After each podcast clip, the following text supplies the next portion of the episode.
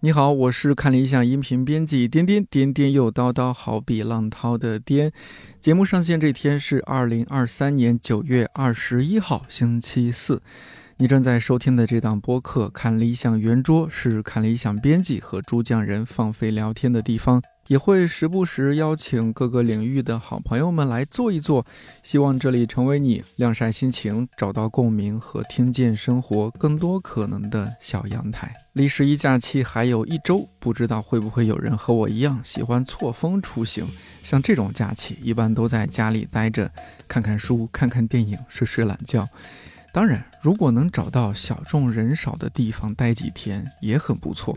比如前阵子我的同事佳俊去蒙古国旅行，就给了我一些启发。很少听说周围有朋友去那儿，我也很好奇他有什么特别的地方。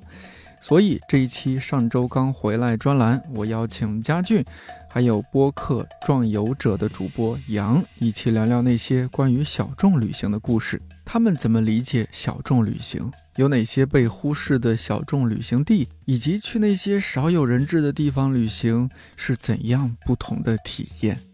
今天录制的时候呢，离十一假期已经不远了。这种不远是指心理上的不远，其实呢还有 还有二十来天呢。但是呢，内心已经是蠢蠢欲动啊。呃，想要去什么地方玩，已经有点无心工作了。希望老板不要听到。咱们恰恰相反，我对十一没有任何期待。哎，为什么呢？因为我没有班上啊，所以假不假期的对我来说没有关系，假期反倒是麻烦。是呢，就是对于自由职业的状态来说，其实平时都是在自己安排。对，是吧？对，哦，哎，我还从来没有从这个角度想过。所以十一我没有任何期待，我反倒是期待十一之后，因为十一之后要离开北京出去旅行了。杨，你十一在北京就正常的和平时一样那种？十一应该是我剪节目的时候了，因为你找朋友也没有，然后出门还怪堵的，不如在家待着。哎，这是个思路，是个思路。对，其实我我也差不多，我十一就回家了，就因为我们那小县城其实挺安静，山西的一个小县城，也不是什么旅游景区，嗯，我就正常回家了。但是呢，我几乎每年都是十一之前，九月底啊，或者九月下旬请假。佳俊，你十一什么什么安排？回家看爸妈。嗯哦，对，一样的，对，都是要回家看爸妈。我是下周回去看爸妈，就是错峰出行 是吗？错峰出行啊。杨是哪里人来着？我老家在河南。河南哦，你就错峰出行回去，不能赶在十一，不跟大家挤了。是的，是的，这这几年河南旅游不是也特别火嘛？去看博物馆啊，各种的，超级多人。欢迎到河南来，是吧？哎呀，可以，这个方言也可以，一会儿就一下子。沉浸式了一下子就，对，其实呢，我估计啊，大家就是九月初就开始买票啊，然后规划呀，做攻略是吧？白天假装上班，晚上回去买票，基本就这么个状态。呃，然后呢，刚刚也说了，我们好像都有点喜欢错峰出去玩儿。错峰之外呢，还有一个就是可能，呃，是不是大家都喜欢比较去那些小众的、比较少有人去的地方玩儿？反正我感觉我周围这些同事们好多都是是这样哈，嗯，像佳俊啊，我就特别惊讶。前阵子佳俊和我说：“哎，我我要去外蒙旅行了，咱们回去咱们完事儿可以录一期节目。”我当时愣了一下，想象了一下外蒙有什么好玩的吗？骑马、射箭、看夕阳、大漠孤烟直，长河落日圆。对呀，对呀，住帐篷是吧？对对对，肯定是刻板印象，而且。你去外蒙，那还不如去内蒙呢，是不是？内蒙也是吧，语言又通，嗯，景色在我印象中似乎也差不多，差不多。但是反正家俊去了，看照片放出来都是挺美的照片。是呢，呃，要不要聊聊你这是你怎么想的去去外蒙玩啊？就是这个缘起真的特别逗，就是。我的年假就在想怎么把它消耗掉，然后呢，我就找了一个就是特别会去做旅行策划的这样的一个姐姐，然后我就问她，我说我我有这么多天的年假，你能不能帮我规划规划有哪些地方可以去？然后她就跟我说了，她说其实现在就是世界才刚刚缓慢的打开，你如果很着急要在夏天的尾巴出去的话，其实你可选的地方并没有那么多，因为有很多地方你还办签证什么乱七八糟的。好，然后我就说那您就推荐吧，然后她就说。说了一大堆，也也不是一大堆，就说了这么几个国家。然后他就说外蒙古考虑嘛，我当时一下子就在所有的这些他说的国家里面就挑出来了这个，我说诶，这个感觉有点异域风情，但我当时倒没想他跟内蒙做比较，我就会觉得我身边好像没什么人去过外蒙，嗯然后我就感觉我可能是有点那种就是小众爱好的那种人，是吧？对，然后我就说，哎，那要不然就去外蒙吧。嗯，其实我在当时真的要去之前，我还有一点犹豫，我说，哎呀，这假到底休不休？因为好久没有出国旅行了，你一想到出。对你想到出国旅行，你就觉得哇，好多事情要做啊。然后，嗯但后来我就是还是对内对外蒙外蒙的那种就是好奇，把我给勾去了。嗯，然后去了之后，呃，真的觉得还挺有趣的。因为去之前那个姐姐就跟我说，她说：“佳俊啊，你要知道那个国家吧，商业化的程度就不是特别高，然后你不要有很多的期待。”我说：“我就是过去看那种就是自然风光的，也没有想要什么特别呃商业化的这种。我说如果我真的想去商业化特别好的地方，那我就去美国或者去欧洲或者去哪里，对吧？对，好，然后结果去了之后呢，就发现哇，姐姐说的那个预防针还是有点效果，就是你会发现外蒙古除了乌兰巴托的商业化还可以以外，其他地方真的就是没什么那种，我感觉觉就是你像梦回了中国八九十年代一样。呃，乌兰巴托可能集中了整个蒙古国一半以上的人口数。我记得他当时跟我说，蒙古国有三百多万人口，然后其实，在乌兰巴托有一百八十万。你能想象，就是这么大一个，对，也是一个大都会区这个概念是吧？嗯，有点这种概念。然后它也有就是新城和老城。然后其实乌兰巴托很多住的人口，他也不是说都住在楼房里面，嗯他还真的住在就是乌兰巴托近郊的那种草原上。蒙古包，对，大家就是蒙古包，哦。因为我们当时就是坐飞机去的时候，你就夜晚抵达，然后你就会发现那里星星点点的那种光，嗯。然后它就真的是蒙古包，就是在那个电影感。对对对草原上，然后乌兰巴托的堵车程度比北京还厉害，嗯，啊，嗯，就是是堵会车不是堵马，你这又刻板印象。对，嗯然后他们会堵六个小时，就在这个城市里面，因为当时其实是苏联的设计师设计了这个城市，他们就觉得可能整体这个城市最后的规模也就是个几十万的规模，结果完全没有想到现在的人口规模差不多接近两百万。嗯所以说这个嗯堵车堵得非常厉害。我当时记得我住的那个酒店，我听到他们应该是从晚上七点开始，一直堵到晚上十点，都还是堵着哇。真是，嗯嗯，哎，你有没有看他那些车主要是什么牌子的？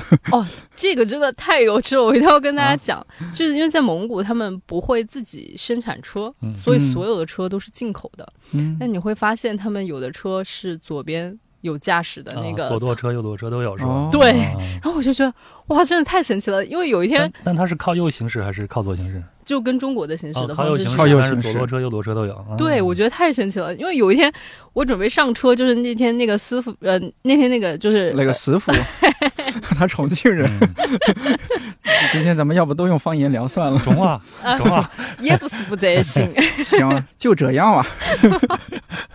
对，嗯因为然后我就比较习惯坐副驾，然后那天我就换了一个师傅来接我们，然后我就直接就往右边一走，准备上副驾，然后一打开那个车门，我说 怎么回事打？扰了，打扰了。对，因为嗯你坐在车里，其实你不会太去观察你是左舵还是右舵，嗯然后你就在那里看风景呢。然后那天早上我就很震惊，我就问那个姐姐，我说咋回事儿？咱这儿真的是。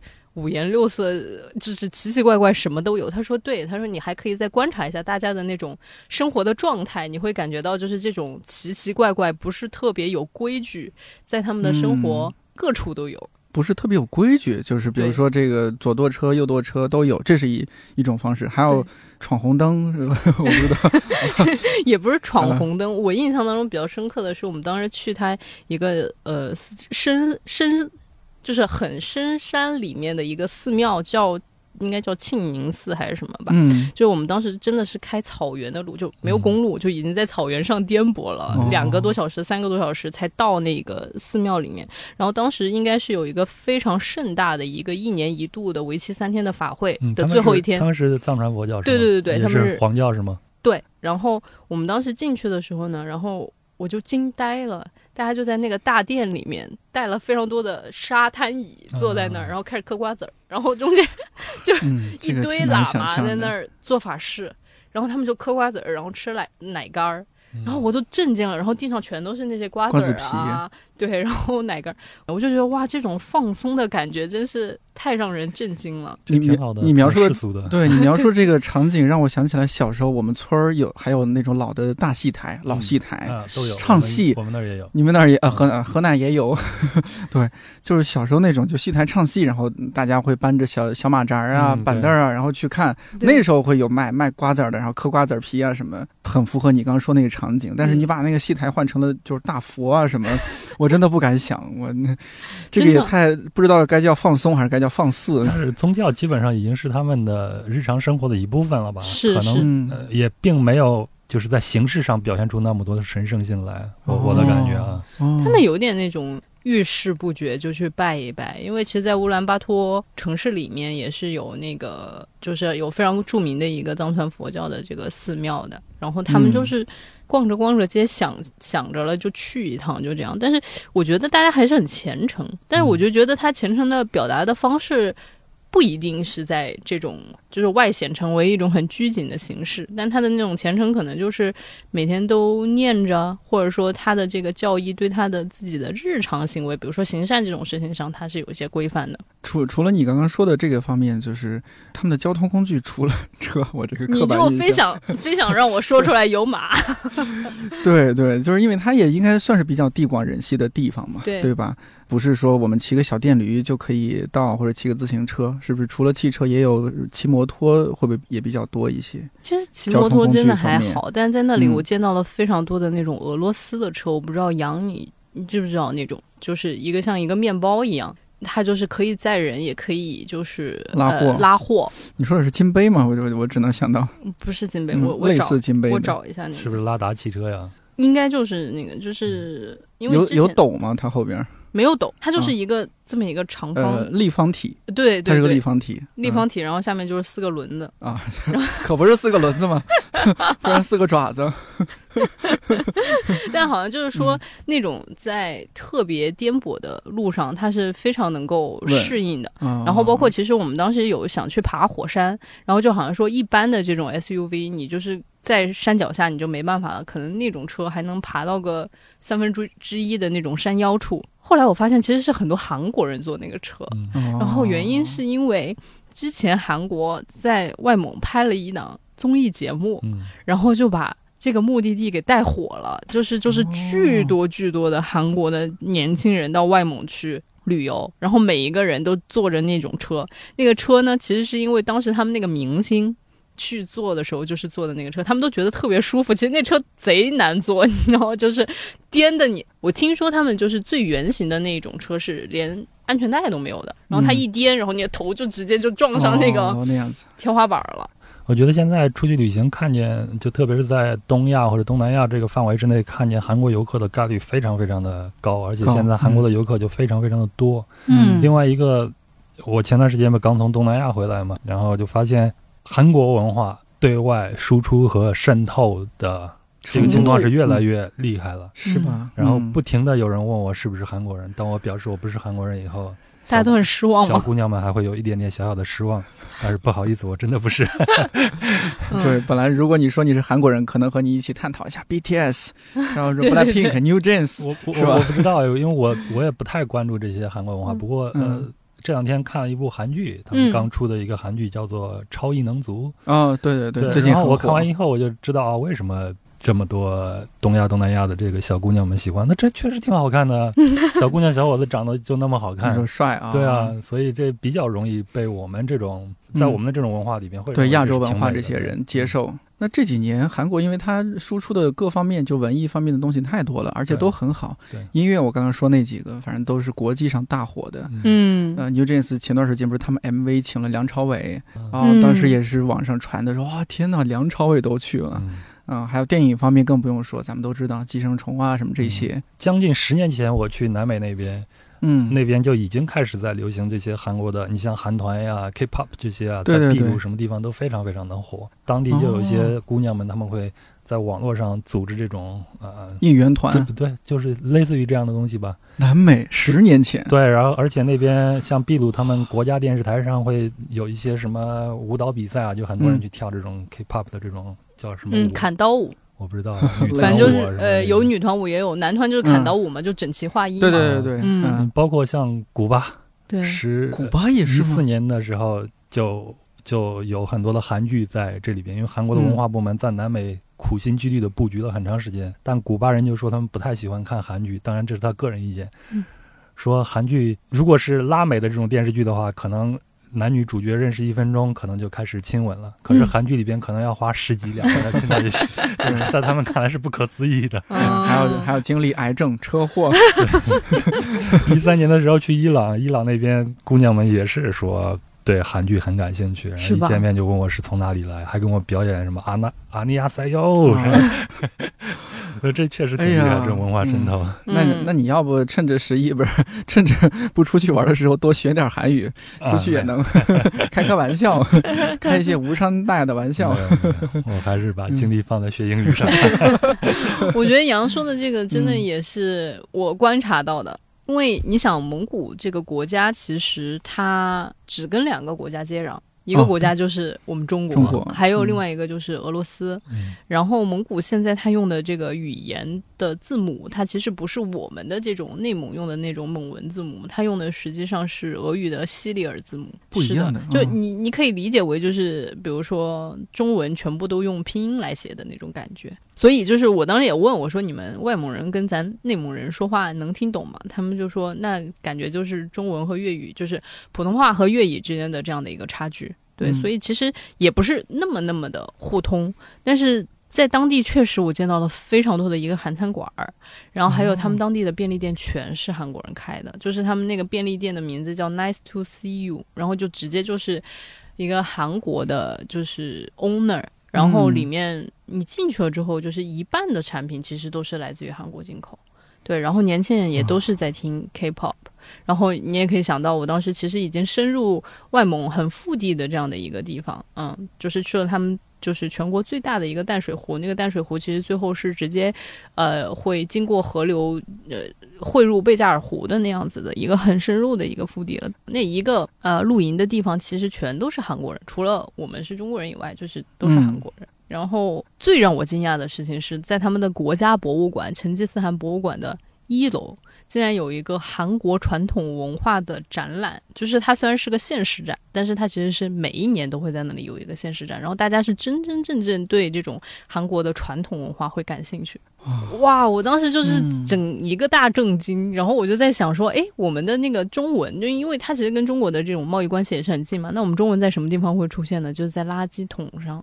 我的意思不是说嗯。啥，它就是整体这个国家就是会从我们国家去进口垃圾桶，就是很多垃圾桶上面就写着不可回收垃圾和可回收垃圾。可能在一些开采矿的地方，就是那种重机械上面就是会写有中文，然后当地的人可能会对中国人的理解就是开餐馆儿的，然后还有就是就是你你看吧，那匹山就是被开发的，应该都是中国老板来干的，就是对我们的理解就是比较偏这种怎么说呢，实用的。然后跟工业相关的，但对韩国的理解确实就是跟文化相关的比较多。哎，你这么一说，我忽然觉得，就正好也快十一了，就是大家，比如说能出国旅行，真的也多出国旅行，走走，就要不然可能大家都不认识，或者说不不知道你这个国家是什么样的，或者说不了解你们的文化是什么样的。就对每一个旅行者，虽然咱们不用说的这么高大上，但是其实他是有一些就文化交流的一些嗯东西在那儿的。对，而且嗯刚刚杨说的，他们在南美的这个布局很早，其实他们在欧洲的布局也很早，大概十年全世界之前，全世界都对对对都布局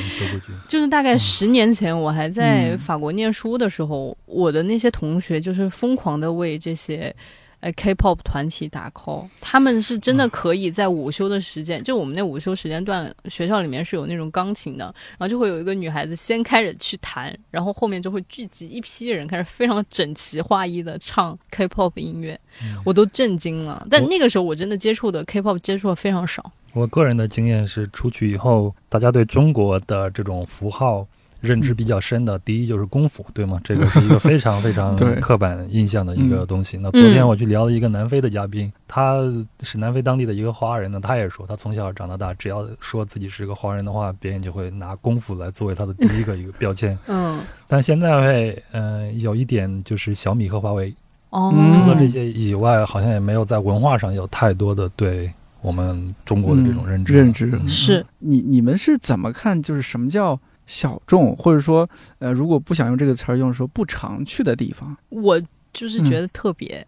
就是小众，就是很少人去嘛。但你嗯如果真的要问说我是出于一种什么样子的心态想要去这种小众的地方，嗯，我觉得我就是还是在 DNA 里面有一点点想要探险的那个心态。得啊，还有就是，如果嗯你真的要说社交媒体时代，我会对这个就是比如说我在朋友圈里面发的这个图，它的独特性有一些期待。嗯，对吧？就是其实我自己也挺喜欢，就是搞摄影这些的。然后你就会觉得，其实有的时候你能拍到那些特别漂亮的照片，只是因为你站在那里而已。所以我就觉得，就是说我去站在一些别人不太会去站着的地方，然后拍一些照片回来。那大家可能也会多问两句，就是说，哎，你这是去哪儿？然后我可能也会成为一种媒介，就是跟大家介绍一下，就像我今天坐在这儿跟大家介绍一下外蒙古这个国家一样。但如果我今天就是去了欧洲，在埃菲尔铁塔上面拍了一张照片，大家也没有什么感兴趣的。我一下子 get 了，对吧？嗯然后他也不。会问你，就说啊，佳俊上去上周去那个呃去旅游了是吧？我说嗯，是是是是是，然后就没了。没了。对吧？对就不会说像我，哎，哎呀，咱们赶紧聊一期吧，我真的很好奇 对，外门到底是什么样的情况。就还是有一种就是想分享一些东西给大家的那种分享欲吧。嗯因为我觉得人和人之间的连接还挺重要的，这就会成为一个挺好的话题。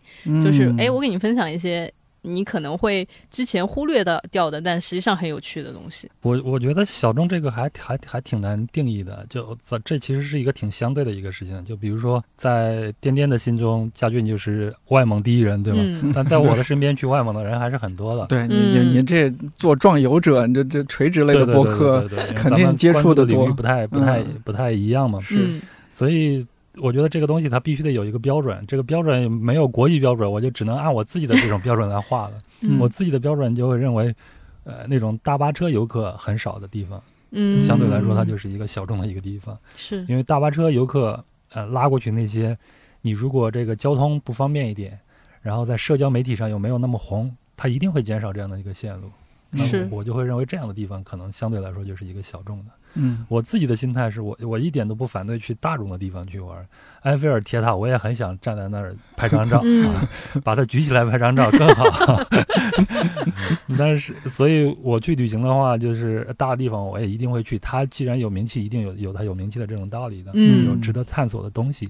那小众的地方，当然我也愿意去。就是小众的地方，你去，你得到那些所谓的社交赞赏就会很多嘛，嗯很能满足自己的这种虚荣心嘛。是的，是的，发朋友圈呀、什么的，不就是为了获取一些这样的赞赏吗？对对 对对满足一下自己嘛。在生活当中得到的正反馈太少了，只有在朋友是圈是是是，你在过段时间嗯我们都是被忽视的，你只有在这样的时候，你才能觉得自己的的价值吧。我嗯，提醒我了。你像我们村儿应该挺少人去旅行的。嗯，我这次回去我也拍拍照片发发朋友圈，一定是大家激情点你。得给你们村儿讲故事，你得把故事讲好了，哎离才能点离果之乡，我到时候爬到树上啊！我们这儿的旅行项目，像最近不是天津跳水嘛，大家都有新名片。我们村儿新名片，我想想，可能是爬树。我们村有很多梨树、果树，那爬树。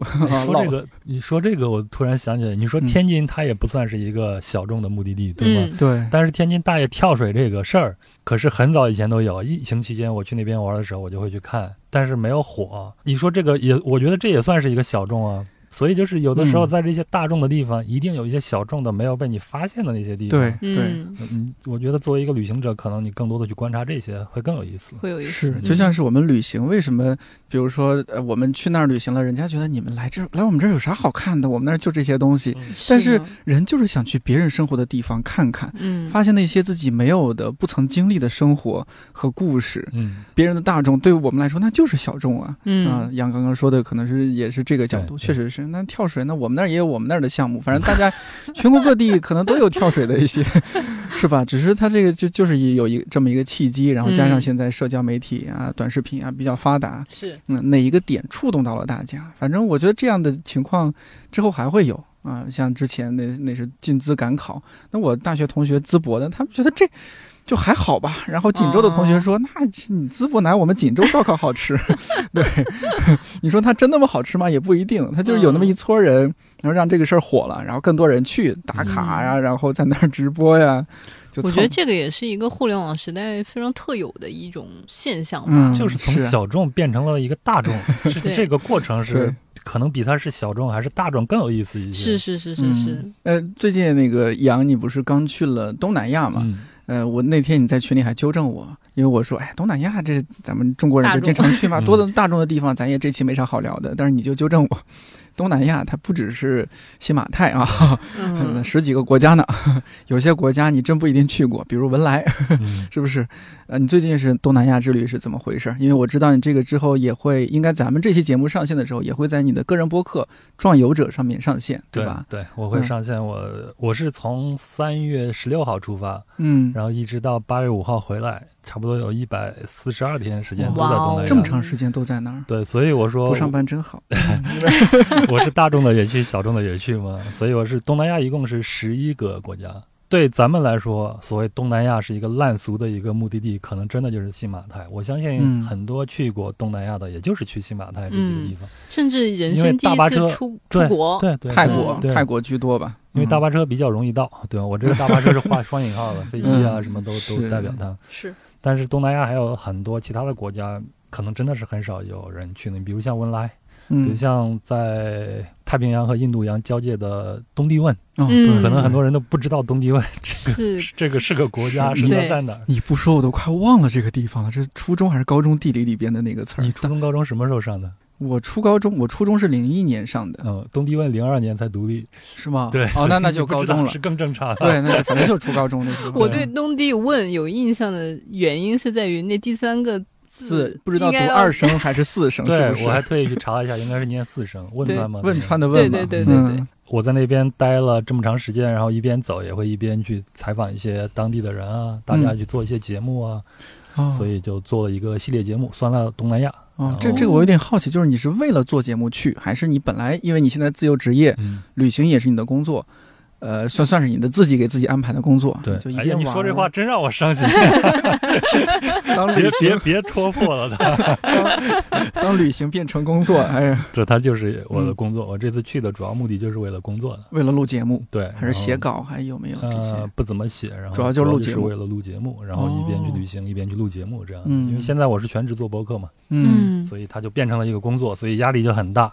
但是也没耽误我玩儿，一边有压力一边玩儿，这样子真好。所以我就把十全部十一个国家的走了十个，只剩下一个缅甸。哦，缅甸没去啊？缅甸没去的原因是因为缅甸在开讲讲。二一年的时候，他们有军事政变嘛？嗯，所以现在国家被政府军控制的地方，对旅行者来说开放的还是比较少。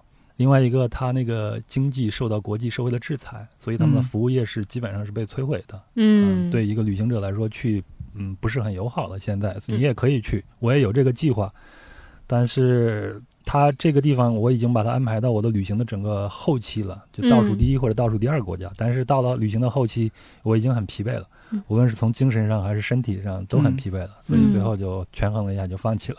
嗯，所以就只有留了这样一个遗憾。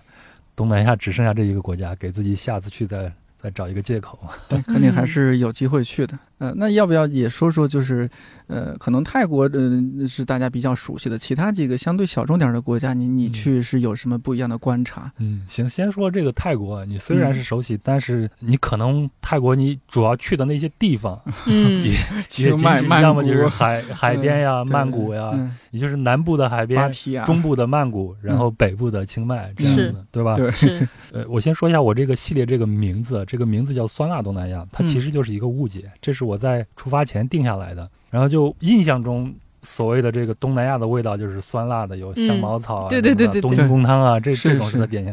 但实际上，这在泰国它也不是整个泰国的一个风味，这个风味它仅只是代表以曼谷为中心的这个中部地区的人的一个典型的风味。但是你到南部靠海边这些地方吃的东西，味道和中部就不一样。那到了北部到清迈吃的那个泰北菜。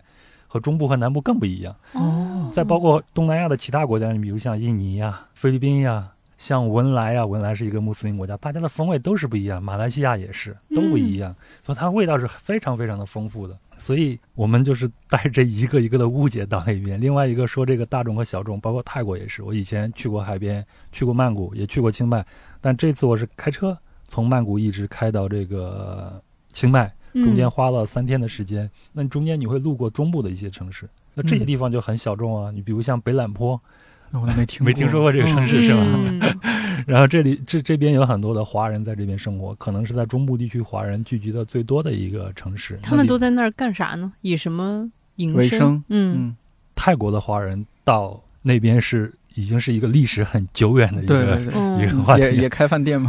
呃，开饭店也开饭店，各行各业的都有。旅旅行啊，他们就是一个本地人，甚至他们已经可能就不会讲这种华语了。所以他们是个华人的身份，但他们是泰国人。对对，可以这样理解。华裔。对，所以我们去了以后，你在街上吃到的很多东西，你包括看到的面孔。就是很亲切，对，一看还有河南烩面，那没有，那没有。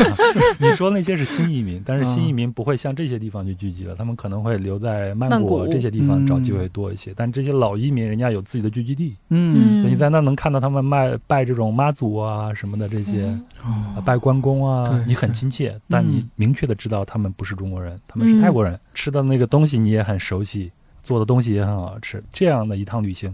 对我来说也是一个很小众的这样的一条路线。对我来说就是这样的。在那儿开车，你的驾照是国际驾照还是？不是，就是中国的驾照加这种呃翻译认公证件就可以了。哦，所以你刚才说内蒙有左舵和右舵，那在整个东南亚也是啊。我要不停的适应左舵和右舵。大部分国家东南亚都是靠左行驶的，可是我一回到越南。骑摩托车和开车，我就得回到右舵的这个状态下，要不停的这种切换。它这个会对左右脑练习有帮助吗？稍微适应一下就好了。但是我如果大家要去那边玩，要去开车的话，我还是建议一定要多啊熟悉多。想一想，多了解一些那边的交通规规则，然后再再下手。贸然的就去，那确实是转变起来还挺难的，是吧？嗯，因为在咱们录节目的时候，也就前几天，刚刚泰国政府不是宣布说十一开始对中国公民开放免签？嗯，呃，那搞不好十一真的会有很多。国人去到泰国，这个事儿是确定的吗？旅行确定，我看到好像是确定的。如果我说的不对，大家纠正我啊。本来我想忽略泰国这一趴，但我因为刚刚有这样一个事儿的话，就如果大家去到泰国，咱们别老三样。对对对，泰国可以去探索地方，除了这个清迈以外，你再往北边走，还有很多地方的。呃，那个十三条命就是那个洞穴，一个泰国的足球队，嗯，他们那个在洞穴里边去探索的时候，不是。对，下了一场暴雨嘛。那个故事也是在台北发生的。那个地方你去做为一个旅旅行目的地也可以。还有一个地方叫做美斯乐，美斯乐是以前的国民党的残部九十三师抗战。这个地儿我听过，我在韩国综艺里面看到过。对，他们 流落到那边就建立了自己的一个聚集地。在那儿也是泰国人，好像在那儿种茶叶。对对，茶叶很好，当地很多很多目的地。我们换个例子，来到中国，你只来了北京，你说你能来算是来过中来过中国？但是中国太大了，差远了，那真是。我们去山西去旅行，对吗？去重庆去旅行，去河南旅行都是不一样的。你这些地方都挺小众的呀，对对，都值得去探索。这次印象特别深的就是东帝汶。嗯，对，那你讲讲这个，完全不熟悉，只知道这三个字儿。对，东帝汶的话，我是从巴厘岛，然后又往东边飞了两三个小时，我印象中是两三个小时飞到，它就在太平洋和印度洋的交界的这个位置，一个小岛。那这个帝汶岛的西边呢，现在还属于印度尼西亚。那帝汶岛东边现在就是所谓的东帝汶，就是一个独立的国家。嗯，它以前就是一个葡萄牙的一个殖民地。那后来，呃，印度尼西亚独立以后呢，它的西部的这边就算是印度尼西亚，然后印度尼西亚呢又占领了现在的东帝汶这个地方很长一段时间。嗯，那大概就是在九十年代的时候，他们有一个长达二十多年的一个抵抗运动，东帝汶要独立，所以他们一直到二零零二年才正式的独立。这算是整个亚洲最年轻的一个国家，在整个世界上也是排名靠前的一个年轻的一个国家。所以你说你初中的时候。没有读到东帝汶，这是很正常的。他都还那个时候还没有独立，那可能就初二、初三读到的，也也有可能是高中了。他独立之后，然后写进教材还有段时间的。我小时候教材里边是没有这些的，没有。我 我小时候有有看到，是。所以这个国家，呃，它独立以后呢，是靠国际社会来援建的。它简直就是一个国际社会援建组成的国家的一个典范。所以在这个国家里边，你能拿到一些好的职业或者挣的钱多一点的，都是在这各种国际组织里边。大部分的老百姓都生活的状态就像是我们的八十年代末或者九十年代初这样子的状态。嗯我给你描述一下这个地利城，地利城也就是他们的国家的首都。嗯那我可以站在地利城旁边的基督山上往那边看的话，你看到整个城市的天际线只有三幢高楼。哦是说他们比较穷，还是就是太小了？呃，它倒不是小，就是说嗯他们国家的这种经济建设哦还是处于一个刚开始发展的这个阶段。哦虽然他们国家独立已经有二十年了，嗯那大部分的人都是住在那种平房里边的。虽然那边靠海嘛，会有雨，所以它那个平房并不是平的，它可能是啊有斜坡的斜坡的。对，嗯那我们住的那个一个民宿，也是一个单独的小院子，小院子里边自己盖的两层的楼房，然后各个房间都可以租出去。我们租了其中的一间，每天都在里边去做饭吃。因为如果你不做饭的话，你上街去吃饭还怪贵的。为什么呢？因为他们自己国家是没有货币的，他们通用的是美金，哦所以只有一些自己国家印的硬币来作为找零的时候用的。我还自己还收藏了几个。嗯那你用美金出去吃饭的话，你比如他们整个城市里边最大的一个商场，应该叫我忘了叫什么 Plaza 了。嗯你去那里边吃一个当地的饭，普通的饭可能需要五美金。那五美金的话，我们换算成人民币二三十块钱，对人民币30多也不便宜。嗯，那你跟其他的东南亚国家来比的话呢，它价格是不便宜的。对当然，如果你语言通，你像当地人一样去吃他们的菜市场里边那饭，那一一两美金也可以买得到。嗯但是你作为一个游客的话，语言不通的情况下，你去他大商场里面吃饭也不便宜，所以我们每天都会去做饭。当地语言是当地的语言叫做德顿语。德顿嗯对，你看，大家我去之前我也是一脸懵，所以我在那边去采访了一个历史学家，然后这段采访是我整个人生的采访过程中印象最深的，因为我需要找两个翻译，一个翻译用德顿语和他交流变成英语。然后这个英语的翻译再找一个翻译变成一个汉语，汉语汉语的翻译才能输入到我这边，变成我的节目。嗯，咱就说你这这样去做，它是也需要一些经费是吧？就是要给人家付费的嘛。没有没有，翻译这就是朋友找朋友，朋友找朋友哦我非常的幸运，在那边得到了大家的一些帮助，对包括我找到这个嗯历史学家，然后他也是非常热心的去帮助我。是我们这播客太小众了，就是全靠朋友帮朋友。今天杨也是这个，来帮我们是吗？对，咱们互相串台，互相帮忙啊，对对对，对，我觉得我互本来相扶持。还想就是说一下，我当时也是在外蒙的时候，我人生第一次发现英语完全不好用的这个，呃，我当时住的那个民宿在他们那个湖边儿，然后呢，我就想找水喝，结果。没有桶装水，然后结果我发现大家都是直接把河里面的水，就是哦湖里面的水，就是抽上来，然后直接就烧水。但我不知道这件事情，我就在到处找。然后那个民宿的主人看到我，他就企图用蒙文跟我说话，然后我也企图用中文跟他说话。嗯，大家都是觉得我说慢一点你都能听懂，对，就有这种特别奇怪，你也不知道为什么，我就尝试一下中文，然后英文都不懂，然后我就嗯和他说法文，对，万一人家法国留学过，然后我就把那个谷歌 Translate 真的就拿出来，我就第一次就是我在上面打，然后我还得把那个西里尔字母的那个键盘给弄出来。哦，然后我们俩就是通过这样子的方式来交流。之前嗯在任何一个地方，可能我去的地方都还是比较稍微大众一点的，就是英文再怎么再怎么着，就是这个水平的都是可以互相交流的。但在蒙古就是大家就是互相谁也听不懂谁，嗯，比划也不行嘛？你比划这个喝水的动作，但他其实并不知道你是想要烧热水呢，还是说你不知道水在哪儿呢？就是其实这个哦还是层次很丰富的。是还有可能理解为你想喝酒、喝奶是吧？都有可能。对，哎呀，你说这个让我想起来，我之前去越南那个甲米岛，呃，不是越南，泰国，泰国甲米岛，呃，去那儿吃饭，吃饭吃啥来着？我特别想想倒醋，山西人，你应该自己带醋啊。对我这嗯，当时应该是第一次去吧，可能没经验啊。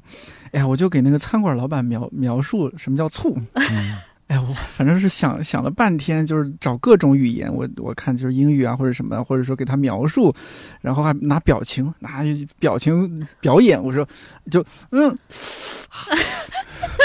然后他就哎呀无法理解，反正最后给我你刚才这个表演很思密达，你知道吗？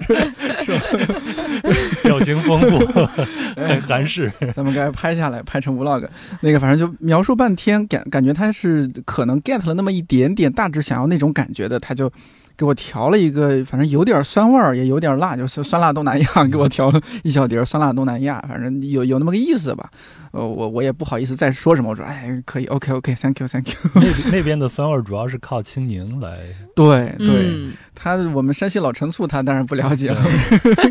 说这个，我也有一个很有意思的故事。在古巴，西班牙语我只会几个单词。那天想吃猪肉，我就死活忘了那个猪怎么去描述了，实在是没有办法，就把鼻子往上面一推，让他立马就明白了，。哦一推，哦，然后学猪叫什么？哎，小时候小孩会玩，是不是？把把两个大拇指插到耳朵里边，然后拿其中一个手的小拇指，然后顶着这个鼻子上来，然后 这是真的。哦，他就明白了。哎，古巴那边猪肉是不是还挺挺贵的，不好找？因为我记得他那边配给制还是对，就是你能买得到，在市场上你能买得到。嗯哦但也不至于说是不好找，反正我去了两次，都还可以。你如果愿意花钱的话，都能买得到。嗯哦，我一直以为古巴的中国就去那玩的中国人特别少，后来看资料才知道，其实去那玩中国人还挺多的。嗯，挺多的。所以我就说，这个世界上其实大众小并没有什众是吧小众的这样的一些嗯地方的。我不是说家家俊你那个不不小众是吗说的说的 你明白我的意思？我明白你的意思。对，就中国人的足迹遍布了那个全球嘛，是吧？对就到到处都有。所以作为这个时代的旅行者或者是探险家的话，有一个很悲哀的一个事情，就是你能探索的地方基本上都有前人探索过了，嗯你是很难成为第一人了。你不能再成为斯文赫定了，就没有这个可能了。对对对，刚刚打断那个打断杨了，嗯你刚刚说到东帝汶啊，就那边我们说到德顿语嗯啊，这个你就是采访，然后聊找历史学家是吧？嗯，像这些怎么联系啊？就提前在微博是不是 意思是还是什么？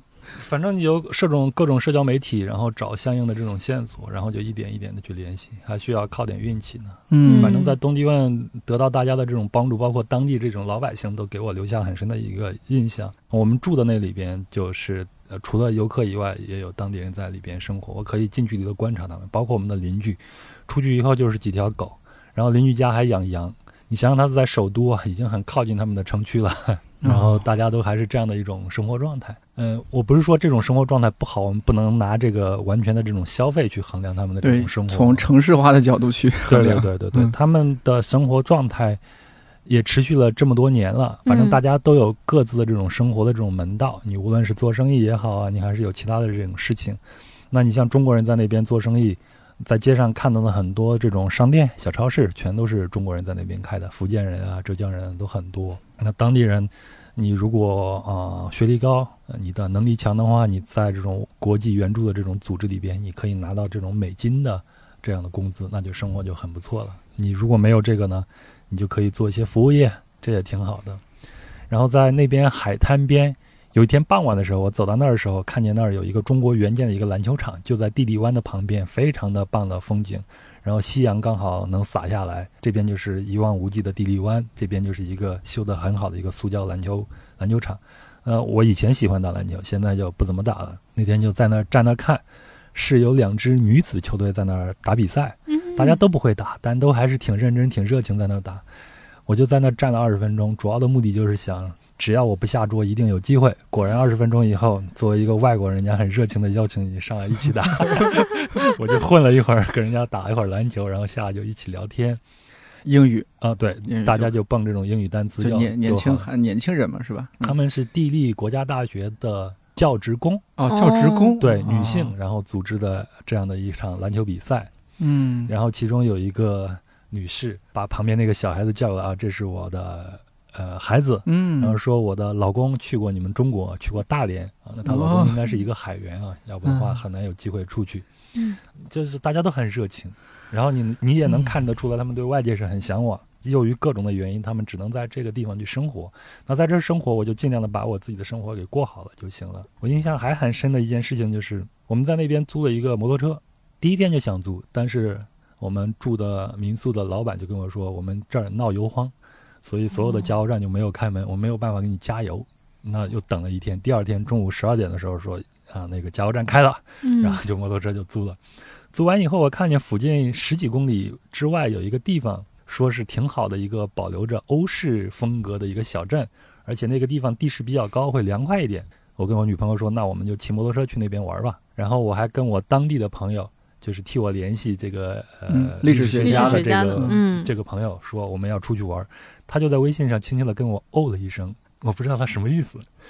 结果我骑着摩托车出去，在城里边的路还可以，就是正常的我们县城里边的这种公路啊什么这样的感觉。骑出去十十分钟，然后往右边一拐，开始上山，这个路吧也还可以，我就穿过这个村儿。村儿里边你也能看到这些当地老百姓的这种生活，就像是我们八十年代那种邻里邻居的那种感觉。嗯村里有个小卖部啊什么的，哦然后再往上面走，我就觉得不对了，因为路基本上全都坏了，就出城的路就很差，很多看起来都像是被洪水给冲坏了，到处都是那种沟壑。我想我的摩托车吧赖好应该能过去吧，就一直往上面骑，再骑了十分钟就不行了。我让我女朋友下来，我一个人都很难再往上面爬了，因为那路全都断了。嗯我顿时就明白我那个朋友哦医生什么意思？你好大胆，骑个摩托车就想出去。嗯，最后没办法，我们就拐回来了。叫个货拉拉，没有没有那些东西。回来以后再跟他聊起来这件事，他才说哦，如果你要是想出城的话，你可能需要一辆有那种四驱的是吧？还得大动力的四驱车 SUV 啊嗯这种车，你才可以出去。所以他们嗯整个国家啊，除了这个地利城或者某些城镇的这个公路交通还可以以外，剩下的这种连接处断了这种情况是很正常的。但是我们骑摩托车去了另外一个地方，去了另外一个地方呢，就是听见了一阵这个鼓声，被这个鼓声给吸引了。嗯然后我们就进到这个村儿里边，外面还搭了一个很大的那种拱门，一看就是要办一个什么样的一个仪式。到那呢，看见学校老师带着两队学生在那儿练这种什么仪仗队啊，或者跳舞六一儿。童节，对，我不知道是什么样的一个节日，因为语言实在是不通。嗯，到那儿就有一个老头，特别热情的让我们往里边走，往里边走，也不知道什么意思。难道我们今天要得到一份免费的招待吗？就一直往里边走。骑着骑着，就路就越来越越窄，越来越窄了。再往里边骑，就看到那儿有一个牌子，写了一个什么样的一个咖啡啊什么的。哦哦，顿时明白，原来里边还别有洞天。老头可能以为我们是要去里边消费他的咖啡呢。然后我们进到这个咖啡，它刚好是在一个山尖上，里边一个人都没有。本来这个地方游客就不多，再加上呢疫情过去的三年的这个影响，对，嗯所以基本上处于一个歇业的一个状态。只有一个留守的人放我们进去，但是放我们进去参观的话要收两两块钱，啊，对，嗯，然后我们进去参观，然后你会发现这儿做的很漂亮，那种咖啡的那种在山崖上。开一个平台，上面放一个桌子，你就可以俯瞰这个地利湾和地利城嗯山崖景色。咖啡，但是你在这儿，你能看到他们做一个很土的埃菲尔铁塔，哦 还有一个很土的那种嗯心形。嗯，我在那儿我就想，这些东西他们是从哪儿学来的？是呢，是谁抄谁的呢？嗯为什么会在这儿放一个这个？他放这个是要吸引什么样的这种游客呢？外国人可能看了不新奇。我觉得有一点很庆幸，就是幸好他们没有学会那个“我在某某很想你”这个点。哎，对对对，想你的风终究还是吹到了东帝汶。哎呀，天哪，说说完我都起鸡皮疙瘩。所以我就觉得这种我们外面这种商业社会是会向他们有很多的这种影响的，他们嗯也在慢慢的去接触外面的这种社会。如果有条件的话，就是我们里外应该是慢慢的就会变得很统一了，越来越像。就越来越像了。嗯，那边人那边网络怎么样？会不会也是有很多不管年轻的老人还是小孩都在玩手机，在玩，比如说 TikTok 呀、什么这些全。世界人都一样的。嗯 啊，也是啊。对，那边的网络虽然是只有三 G，、嗯我到那边买了当地的这种手机卡，在那生活了一周的时间嘛。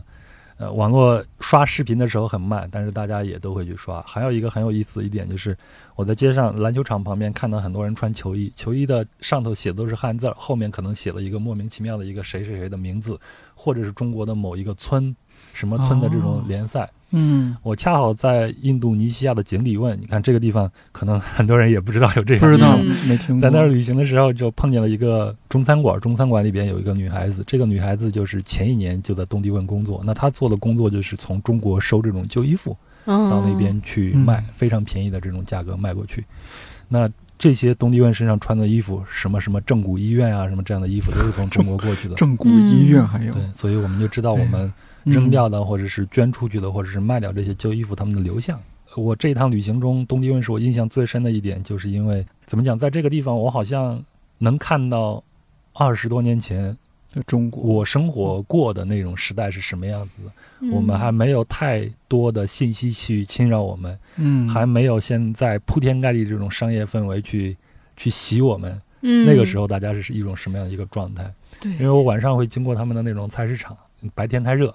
晚上的时候，大家才会出来，非常热闹。嗯，可是现在在我们中国的大城市里边，这种小商业形态可能慢慢都不太存在了，对不对？嗯，其实我跟杨有一样的感受，虽然他在东帝汶，我在外蒙，我觉得也是这样，我就感觉好像真的是梦回二十年前的中国。然后他那里的整个商业化确实是比较滞后的，就是就拿他们商业化。程度最高的乌兰巴托来说，它其实也只有一个 shopping mall 会有那种国际大牌的入驻，然后其他更多的还是自己本地的品牌，然后大家也不太追求那种奢侈品，就是大家如果现在比如说在不管我们的。这种北上广深，然后如果你走到那种 CBD，那你都基本上清一色能看到这种国际大品牌的，然后还有就是大家这种着装的那种感受，然后还有包括那种潮流的引领的那种感觉，其实是跟很多国际上的潮流吧，就是都是同步的。但是在外蒙，你没有这种感觉，啊，你你感受不到那种就是比如说商业品牌对你的这个，对。对，巨大的刺激。然后就是在那里，只有 KFC、麦当劳没有，然后也没有那个星巴克。大家喝的咖啡都是去那种小店，或者说有一个我也不知道是一个韩国的那种连锁品牌在那儿吧。嗯，对。然后我当时就不知道为什么，我心里面就有一种想法，就是说好像幸福这事儿吧，跟钱、跟消费有点关系，但不多。嗯，就是至少我当时在外蒙待那差不多接近十天的时间，我就有这样的一种感觉油然而生。当然，我觉得我只是作为一个游客在那里，就是呃经历了非常人生非常短的一段时间。但是就是比如说我的那个一个导游姐姐，她就一直在跟我说，她说你看我们在外蒙，我们觉得生小孩是一件特别幸福的事情。就我也发现了这个国家是一个非常年轻的国家，但。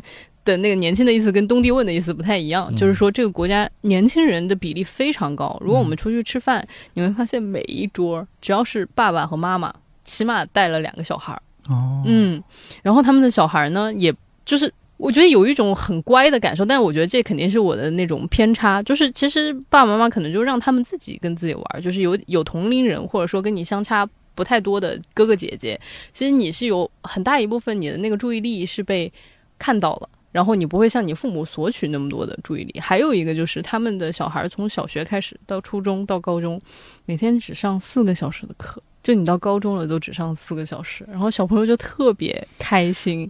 那个，这这是太幸福了吧？这这真的很幸福吧？对，然后他就，然后那个姐姐跟我说，因为他就是外蒙人嘛，虽然他在内蒙也生活过，然后在内蒙读的大学。然后他在外蒙，他又说他在外蒙生小孩也是免费的，然后就是小朋友上学也都是免费的，然后还有就是小朋友就上四个小时的课，小朋友心情也很好，然后还有自己的这种哥哥姐姐陪伴，他自己其实我觉得某种程度上小朋友的那种情感需求其实是被比较好的满足了。嗯，然后可能在国内现在，因为我其实也不太清楚，就是现在国内的小朋友们他们究竟是在一个什么样子的生活节奏下在生活，学习节奏下在学习。我觉得反正那个时候我读初中高中的时候，我已经觉得学业。压力很大了，但我能想象到他们现在应该是比我那个时候可能成个两三倍吧，我感觉是，可能是会更大的。小朋友的年代离我已经过去四十年了，不知道。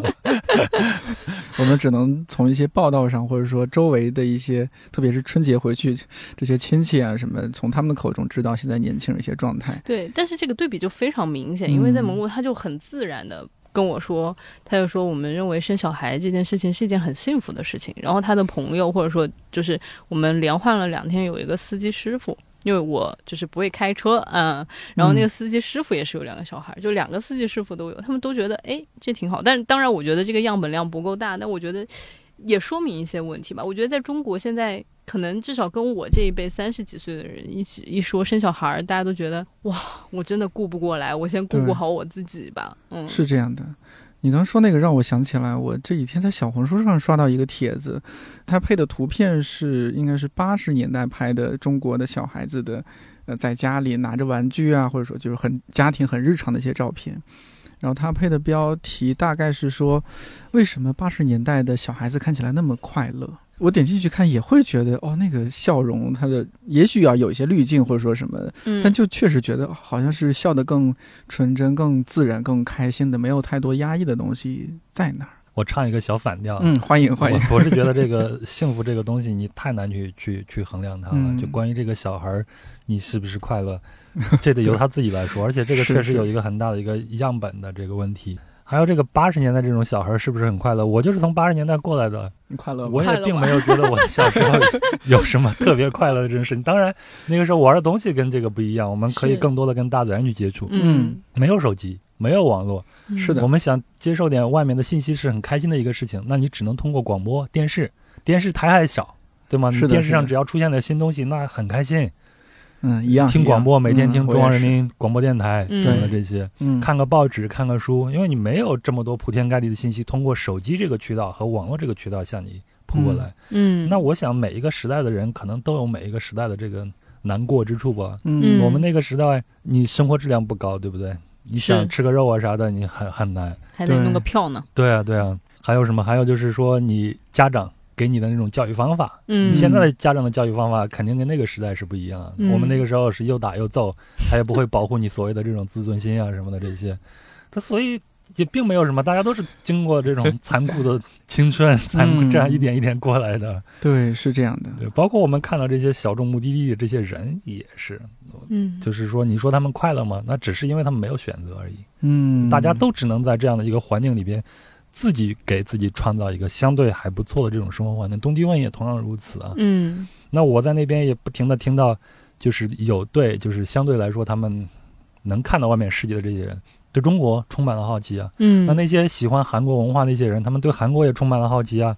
他的第一个想出去旅游的目的地就是韩国呀，特别想去韩国看一看。所以我觉得出去旅行，你去看到这些小众目的地这些人，最好的一点就是你可以通过这些人，让你站在两种不同的或者多种不同的角度去看待这个事情是啊，不会让我们只陷入到一种生活模式里边，就认为这种生活模式是天经地义的。是的，嗯，嗯就像生孩子这个事情，是吧？是当时这件事给我冲击比较大，其实我就觉得就是多添了一个视角，嗯，因为在我身边，我同龄的朋友们很多都拒绝生育，就是他们就觉得这事儿压力太大了，嗯然后好像在这儿一定就是没有任何的支持，他们就做不了。但是你其实到蒙古。你就会发现，哦，就是有一些条件发生改变了之后，其实这件事情可能就会变成一个让人感受到的。对对嗯，我就觉得就是这个最重要的，其实还是对我自己的一个反思，就是我们可以通过不同的视角去看待同一件事情，它可能会得出完全不同的解读，甚至说你可以看到，哎，那样子的条件可以生小孩的话，那就是如果你真的自己内心深处，我相信其实还是有很多人是非常喜欢小朋友的，对。然后他，那我应该可以自己通过什么样子的努力，可以创造这样的条件吗？然后让自己的这个生育的过程能够变得更加的如自己所愿，更加幸福一点。我觉得其实对我的冲击很大一部分是来自于此。然后还有一个呢，就是当时我们在外蒙的时候，确实网络不太好，就是有长段长段的路途其实是没有信号的。我觉得我很久没有这样的假期了。就是其实很多时候，你嗯哪怕是说你的钉钉上面说你在休假，但同事们嗯都会给你发个消息像。这样的单位还用钉钉呢，不人道啊！不人道啊！对呀、怎么就是 老板，对，然后他上面就是写你在休假中，但大家会给你发个消息，他说：“哎呀，佳俊特别不好意思，知道你在休假，但是就这事儿还是需要你看一看之类的。嗯就是你在那个时候就强制你就是看不了，然后你就会有一种感觉，这个世界吧离了你一样转呀，对啊，对，就是你就可以充分的相信你的同事，充分相信他们的判断，还有就是有的时候，反正我自己是有这方面的问题，以前就老把工作放在非常非常重要的地方，就是。嗯你就觉得没了工作嗯不行，我我现在反思，我觉得就是我需要工作比工作需要我多得多。嗯，你看我到今年的九月份，也就是现在这个月的十一号，我应该是没有工作第十年了。哦，我不还活着的吗？对 嗯，对，所以就是需要这么一个契机，让你真实的有这样的一个体感。因为你以前比如说去哪儿休假，同事就是找到你你就秒回，嗯这次你就是三四个小时，你就是回不了他，然后你就会发现这件事儿也没垮呀。没没有，就是赚的好着呢。啊对放心。啊所以我我想起来一个以前听了一档播客节目，也不知道广播节目，我忘了是哪个节目了。里边有一个人自述了一个故事，他说他从农村考学一路考到大学，啊、去他城里边的这个同学家里边去吃饭，啊、家长招待的很热情，上了一桌子的菜。然后呢，他发现他的同学只吃菜不吃饭，不吃米饭，嗯，他就很诧异，说：“你怎么不吃饭呢？”同学说：“我已经在吃东西了呀，这菜就是吃完了，我的营养也够了，我也饱了呀。”这个同学顿时有那种醍醐灌顶的感觉，哇，原来不吃饭也是一顿饭，所以他就不吃米从他自己饭对他从他从小生活的一个定式里边，就可能就一下子就打开了一个新的新的一个世界了。的思路，嗯，对，事实上，在其他国家没有什么主食和菜这样的一个区别，它只是一个食物而已，对吧？嗯你只要吃饱了，营养够了就就 OK 了。可是，在我们中国，特别是在我们北方，对不对？嗯讲我们是究太多，不能离开这个主食的。嗯包括我们去，你比如说，呃，去吃一个酒席啊什么的，嗯你吃完以后，人家一定会问你，哎，来点主食啊？那主食嗯面条、饺子，我不知道你们大馒头是不是对，嗯，就必须有这个，没有这个是不行的。对，嗯礼数上都没到位，对，但是 是真的不行吗？对，嗯，它不是不行啊，不是，所以我觉得佳俊刚才说的特别好，就是嗯出去去旅行，包括去这些小众的目的地，包括在这些小众的目的地，我们能大概看到我们以前生活那种状态什么样子，它就像一个镜子一样，能反射到我们的身上，嗯，就让我们多了一个视野。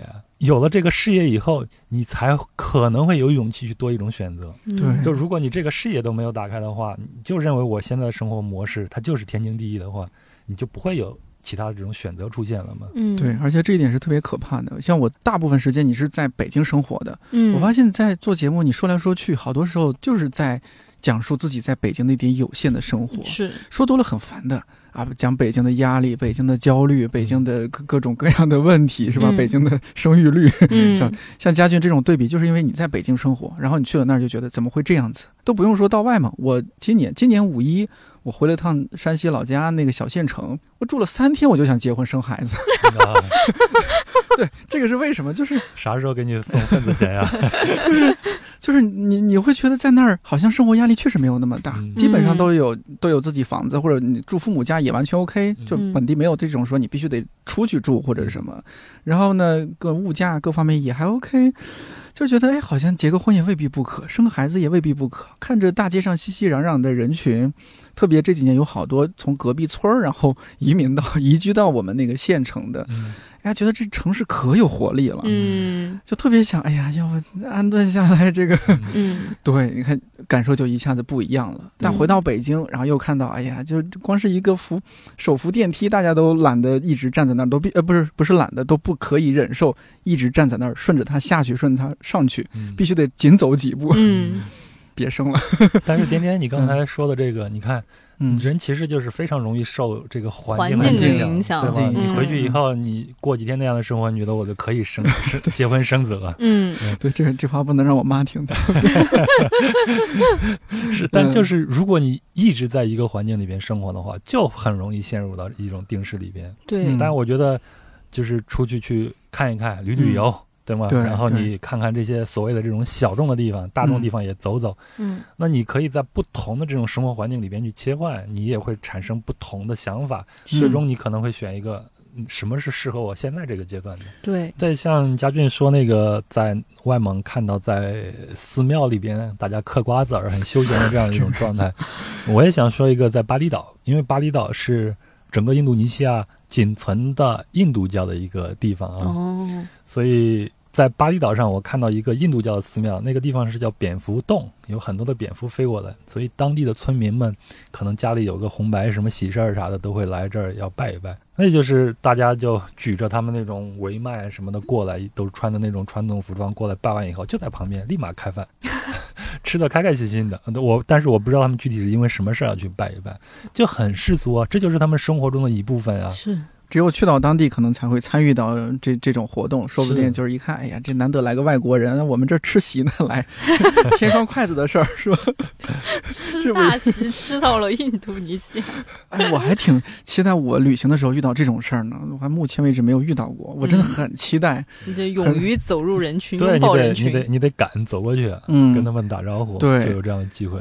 还有杨，我们前几天就呃沟通这一期聊天的内容的时候，杨说到一点，我也印象深刻，就是说嗯我们去可能去这些大众的地方，呃，这些大热的旅游景点去打卡，嗯呃，然后在那儿吃饭啊什么的，但它可能就是比较贵的，或者说相对来说也没有什么意思。但是呢，绕开它，嗯，往往出走个那么几几条街对就不一样。它肯定有意思啊。那大景点，你面对着大的这种景点，给你开一个餐厅，肯定很有意思，但它肯定贵。肯定贵，嗯肯定贵。对，陈小青老师也说过类似的观点，也是也是说你得走出去几条街，对，说不定就看到很惊艳的味几道几。乎任何一个地方，嗯你只要去贵的这个地方呢，你只要往旁边走嗯出一两个街区，你一定能找到很好吃，但是有很便宜的这个。这是一种屡试不爽的经验，是吗？这这这是这是肯定的，因为它贵贵到这儿，主要就是因为租金太贵了。另外就是嗯品牌溢价，我只能这样说。是是，说的很对。但是大部分嗯人可能就不愿意走那么几步。我有一个还有一个印象很深的事儿，是在印度尼西亚的最西南角有一个海神庙，嗯，很漂亮，在海中间。如果涨潮的话，你就走不过去。海中间有一个小岩石，上面有一个海神庙，也是一个印度教的一个寺庙。那中间如果涨潮那段路你是走不过去的，我们就趟着水趟过去的。但是到这儿参观以后，你会发现这种大巴车游客到了这儿以后，就在官方设置的这个平台上去拍照。可是你只要往这个左边往上面稍微一走，那边有一排饭店，没有一个人，嗯，但是那个景色是在悬崖上，嗯，然后你听着海涛，看着一望无际的这个大洋，然后你再看这个海神庙，可就是没有游客愿意往这边走。嗯，你只要稍微走那么两分钟，嗯你就到了一个没有人随便拍照、随便吃饭、随便享受、随便看景色的一个地方。如果我们把这个旅游的热门地区和它旁边的这个几条街区之外的这些地区看作是一个大众嗯和一个小众的这样的一个区别的话，嗯那小众你就往往能看到更多的家常，因为大众往往都被全世界一样的这些商业化的这个体系给洗礼过一遍了，是基本上都一模一样。嗯你只有到这些小众地方，你才能看到这种多样性，看到是更家常的这些地方。嗯更日常的。对，所以我觉得这可能就是我们去这些小众的地方去旅行的一个最大的一个好处。对，像今年就是大家关于生活和工作，你像刚刚家军也说，他之前的啊拼命工作啊，今年就觉得要多留一些时间来生活啊什么。你们觉得就是像今年也两位都也旅行过一些地方了，因为这也是疫情之后的旅行，肯定和疫情前那种我们习以为常的旅行还挺不一样。你们觉得自己今年去过这些这样一些地方之后，会怎么样？就是重新思考现在的一些生活啊、工作啊。对我来说啊，我觉得特别是经过过去这个三年的种种情况，我现在有一种时不我待的这种感觉。嗯，对我来说，还有一个很重要的一点就是我的年龄是越来越大的，我也不再是非常年轻的人了，所以我就会很迫不及待去做自己想做的这些事情。嗯，而且现在我是尽量把复杂的事情给它简单化，就是如果我想做，我就去做；我想去旅行，我就赶紧去旅行。所以工作啊什么的，或者赚钱呀、什么的，可能就是在这个过程中我能捎带得到，那更好；如果捎带的不到，我也认了，就这么简单。嗯，但这样做你会有压力吗？特别是来自家庭方面的压力，觉得哎呀，那你这年龄越来越大了，你这个也不想着你经济更加的自由，或者说是经济更加的压力其实都是来自于自己的，我觉得，嗯如果你自己把这个事情想清楚的话，就没有问题。我即便是留在北京，我也不一定能明天就暴富呀。嗯，我也不是深圳人，对不对？嗯 所以做自己最喜欢的做的事情，就是最好的一个生活方式了吧？我觉得，嗯嗯，对目前我这种状态来说，对，我就会这样去做。啊、有十年时间你已经不上班，然后过得也不错，但是过去嗯十年，大部分时间我是很焦虑的呀，啊也仅只是到了四十岁以后，慢慢的某些事情才越来越明朗起来了。四十岁之后，呃，很多事情会明朗起来。对，因为你 能我现在不是三十多，快也快四十了。你能认识到你自己的能力边界了，你也不会嗯存在那么多的幻想了。再加上你的年龄慢慢在在增大，这种年龄也在挤迫着你要去做一些你自己更喜欢做的这些事情。哦，所以它不是一个妥协的状态，就是说我年龄越来越大了，我的可能性是越来越少了，所以我就只能是妥协，我就只能是过现在这样一种生活，或者不能有更多想象力，我觉得不是妥协，是吧？而是更认清了自己的能力边界以及我想做什么。然后还有一点很重要的就是什么样的结果是我能承受的，在这个结局，在这个结果之内尽情的去做吧。你也不知道明天会发生什么，先把自己想做的事情给做下去。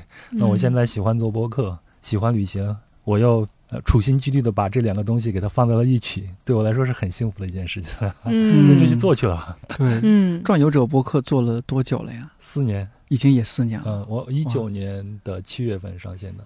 到现在还是会蛮蛮喜欢的。对嗯，因为有些人可能会播客播做着做着就做不下去，包括可能是选题的问题，或者说自己兴趣转移啊各种的。你到现在是越来越喜欢咱们同行交流啊。到现在还没有，到现在还是处于一个很有热情的这种阶段的。嗯至于说未来会不会，那未来再说，对嗯先把眼前的事儿给过好了再说。成熟人类高质量发言。没有没有没有没有没有，嗯，家俊呢？我的话，我觉得旅行还是我刚刚说的那个，就是帮我用另外的一个视角来看待一些议题吧，就比如说我们刚刚说到的生小孩儿，然后还有就是比如说一一些日常的生活方式，就比如说你的钱和你的时间，你会更多的倾注在什么样子的方面？以前我会确实就跟颠颠说的一样，就是觉得更努力、更好、更成功，呃，一切都是通向一个就是更光明的未来。但是我现在就会开始反思，那个所谓的大家创造的光明的未来，是不是真的去适合我自己？对，因为你去的国家多了之后，或者说你去的地方多了之后，然后你会看见人家就是毫不费力的打破你自己的一些价值观的参照系，嗯就是。就是就像刚刚杨说的，就是说主食一定要吃吗？就每一顿饭一定要吃主食吗？还有生小孩一定是痛苦的吗？就是当你看到一些人活生生的以另外一种方式生活的好好的时候，你就会开始向你自己的生活提问。刚才说在乌兰巴托大商场里边可能只有那么几个品牌的时候，嗯我就想起来，我这趟旅行一百四十多天，我一共带一共有五五件 T 恤一直在不停的换。嗯那我这个几个月时间我都过来呀，没有啥不合适的呀。嗯不用像在北京一样，你还得想着我出门见个人我穿个啥，嗯我只有这些东西啊，我就穿这个就 OK 了。嗯对也没有任何不适。对，很简单的选择，反而就让你更没有那么多的烦恼了。是，所以我就说，可能我刚刚说的那个幸福跟钱有点关系，但不多。但我现在想起来，我就觉得是说生活本身跟钱有点关系，但是可能也没有大家想象的那么多。嗯，还有就是，我觉得杨说的那个有什么东西你现在想去做就去做，这件事情给我的触动也挺大的。就是这几年也看到身边非常多的人突然一下就患重疾，然后当然也跟我们过去三年这个情况也相关。就你真的不知道明天在哪里。还有就是嗯，更知道的对自己好，以自己喜欢和合适的方式对自己好。还有就是，哎呦，我觉得感觉这些说的都特别像喊口号，如果不展开来说的话，但是我就都说在这儿吧。还有就是做好自己能做的事情，就是不会把太多的精力关注在别人在做什么，别人在干什么事情上这点。特别重要。对，嗯就是我觉得客体分离这件事情，我做的已经越来越好了。就比如说以前老觉得，哎，如果我们一起来合作，对方不使劲儿，我干嘛在这儿使劲儿？我觉得现在就是我使我该使的劲儿，使到我觉得，哎，我已经在这件事情上付出足够多了。但这件事儿没成，我也认。但是我不会因为说，哎，我看到对方，哎，你没使劲，我就不使劲，已经不在意这种事情，就是在意的都是自己能做到什么样的份儿上，自己能承担什么样的后果，自己期待达到什么样的结果，但是达不到我也接受。想到一句话，我现编的，那个古人说的好，鲁迅说过：“ 去你的吧，我也要去我的了。”嗯。我我也想说一下，今天咱们虽然是在嗯，做呃讲旅行啊，我自己本身也是所谓的旅行博主，但我一定要说句，旅行并没有那么重要。嗯。啊、你可以通过旅行去看到不一样的生活方式，你也可以通过其他的方式去看，嗯。比如像呃读书、嗯，听看理看理想也可以啊。我自己也是你们的付费用户啊，嗯。感谢感谢。都都都可以啊。就是有各种各样的方式去达到这样的一个目标，不一定是旅行啊。是嗯选一个你自己喜欢的、适合自己的。对对，